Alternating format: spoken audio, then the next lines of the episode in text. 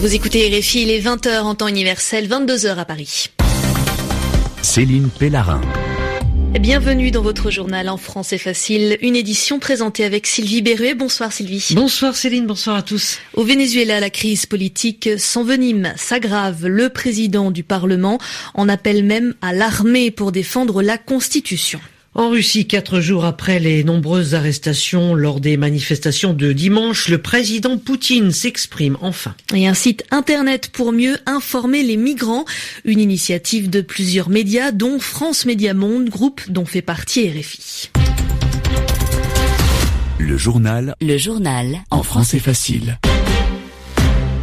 Et pour commencer cette édition, nous allons vous parler de Laurent Sadou, voix emblématique de, de reconnaissable entre toutes. Il nous a quittés. C'est avec beaucoup de tristesse que l'on a appris ce soir sa mort à l'âge de 51 ans. Et avec le journal En français facile, on a à cœur de vous aider à apprendre à comprendre la langue française. Et lui l'aimait passionnément, cette langue de Molière. Il a d'ailleurs présenté lui-même le journal En français facile. Laurent Sadou était une star ou en bon français une vedette auprès de nombreux auditeurs. La Radio du Monde lui rend hommage sur les ondes ce soir et demain matin, mais également dans Afrique Midi qu'il a présenté avec beaucoup de talent durant de nombreuses années.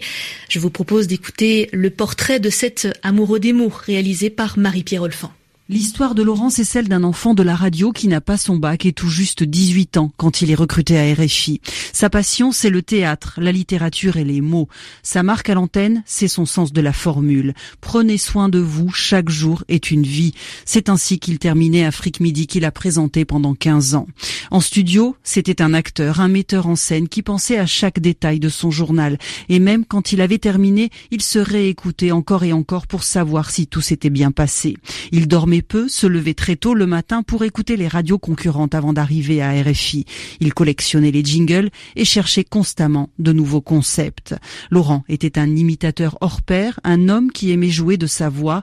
C'était aussi quelqu'un de sensible qui avait besoin de plaire et d'être rassuré. Comme un artiste avant son show, il avait parfois ses coups de colère une demi-heure avant d'aller à l'antenne, mais finalement, il était toujours là, avec sa voix ronde et chaude, au service des auditeurs qui le lui rendaient bien et qui demandaient régulièrement régulièrement de ses nouvelles.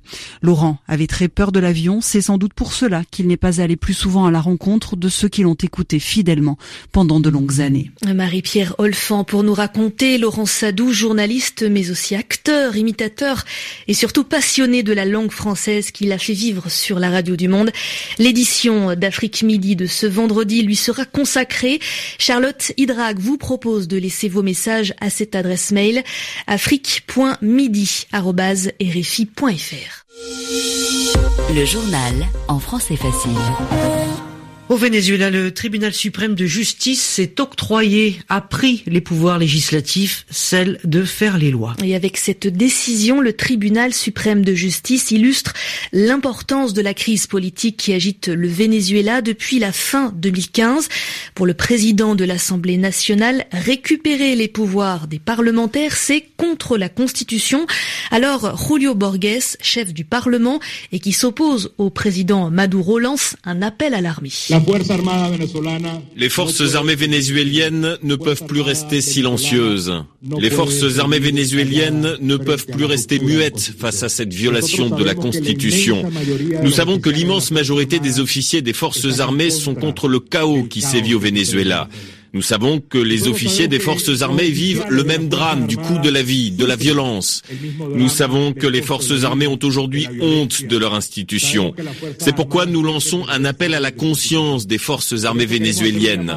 Tout comme nous n'accepterons rien qui ne soit contraire à la Constitution, nous espérons que les forces armées soient le premier gardien de la démocratie au Venezuela et que nos forces armées deviennent en quelque sorte une partie de la solution pour la démocratie dans le pays et qu'elles ne deviennent jamais un obstacle qui empêche que la Constitution et la démocratie ne règnent au Venezuela. Le président de l'Assemblée nationale vénézuélienne. Le président russe s'est exprimé pour la première fois sur les manifestations de dimanche dernier. Des mouvements de protestation contre la corruption, des manifestations où la police a fait de nombreuses arrestations. Ce fut le cas de l'opposant Alexei Navalny. Et quatre jours après cette répression, Vladimir Poutine en a parlé lors du forum sur l'Arctique qui se tient en ce moment dans le nord de la Russie. Personnellement, je suis pour que les questions de lutte contre la corruption soient constamment au centre de l'attention de l'opinion publique. Mais ce que je considère comme incorrect, c'est quand certaines forces politiques essaient d'utiliser cet instrument dans un but intéressé, non pas pour améliorer la situation dans le pays, mais pour se rendre plus populaire sur la scène politique à l'approche des échéances électorales. Nous savons très bien que cet instrument a aussi été utilisé au début des printemps arabes, et nous savons quelles ont été les conséquences, quelles événements sanglants cela a provoqué dans la région. Nous savons aussi que c'était un des motifs pour le coup d'État en Ukraine.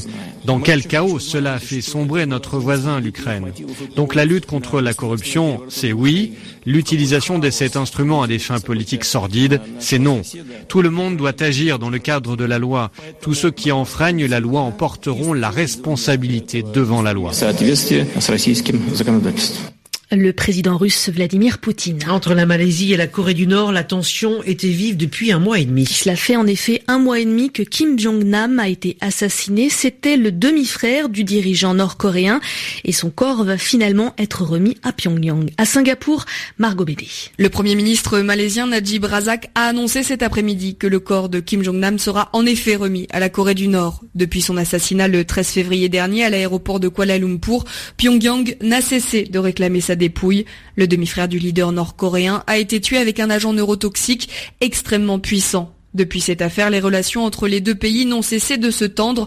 La Corée du Nord n'a pas accepté les résultats de l'autopsie et maintient toujours que la victime est décédée d'une attaque cardiaque. Le 7 mars dernier, la Corée du Nord a même interdit aux neuf ressortissants malaisiens présents sur son sol de quitter le pays. Le Premier ministre malaisien a annoncé aujourd'hui que Pyongyang leur avait finalement donné la permission de rentrer en Malaisie. Ils devraient arriver à Kuala Lumpur demain matin. En contrepartie, les Nord-Coréens présents en Malaisie pourront eux aussi retourner dans leur pays.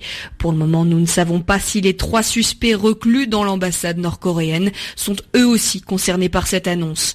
Du côté de l'enquête, deux femmes, une indonésienne et une vietnamienne ont été inculpées pour le meurtre de Kim Jong-nam. La prochaine audience aura lieu le 13 avril prochain. Elle risque la peine de mort. Margot BD, Singapour, RFI. Et vous écoutez RFI, chaîne du groupe France Média Monde qui s'associe avec la Deutsche Welle et l'agence de presse italienne ANSA pour développer le site infomigrant.net. Et ces trois médias européens mettent en commun leur capacité numérique afin d'offrir aux réfugiés cette plateforme Internet. Son objectif, c'est d'informer au mieux les migrants, mais également ceux qui les accueillent. Dominique Dezonnet. Disponible en français, en anglais et en arabe, le site Infomigrant fournit un un ensemble d'informations fiables et vérifiées que les exilés consulteront majoritairement sur smartphone, selon Stefano Paoli de l'agence de presse italienne Lanza. Alors souvent, le téléphone portable ou le smartphone, c'est le seul outil dont disposent les migrants et donc c'est le seul moyen qu'ils ont à leur disposition pour accéder à ce type d'informations. Le site est également un espace interactif avec des informations émanant des migrants eux-mêmes, ajoute Gerda Meher, directrice de la Deutsche Welle. Nous voulons encourager les réfugiés et les migrants à partir partager leurs vidéos, leurs parcours et leurs photos avec nous pour nous forger une opinion plus cohérente en Europe de la situation. Une plateforme riche en textes, photos et vidéos avec une actualité conçue par une équipe dédiée ou provenant des trois grands médias européens, argumente Marie-Christine Saragosse, la présidente de France Média Monde. On veut couvrir à la fois les pays d'origine d'où ils viennent, les pays de transit, et puis on veut aussi donner les clés des pays euh, éventuellement où on arrive pour éviter les incompréhensions de part et d'autre. Infomigrant.net contribuera peut-être à éviter la multiplication des drames qui se jouent sur nos propres territoires, espèrent maintenant les dirigeants des trois médias. Infomigrant.net est déjà en ligne, vous pouvez le consulter dès à présent. Et puis on termine ce journal en levant les yeux vers l'espace où l'astronaute américaine Peggy Whitson a fait sa huitième sortie. Elle est la femme qui est donc allée le plus de fois à l'extérieur de la station spatiale internationale, plus de 50 heures au total à flotter dans le vide intersidéral. Chez les hommes, c'est le russe Anatoly Soleyev qui est sorti 16 fois, plus de 82 heures. Vous écoutez RFI, le journal en français facile, c'est terminé. Merci Sylvie Biruet. Merci. merci. Une édition dédiée à Laurent Sadou qui a présenté ce journal en français facile pendant de longues années. Bonsoir à tous. Et merci pour vos messages.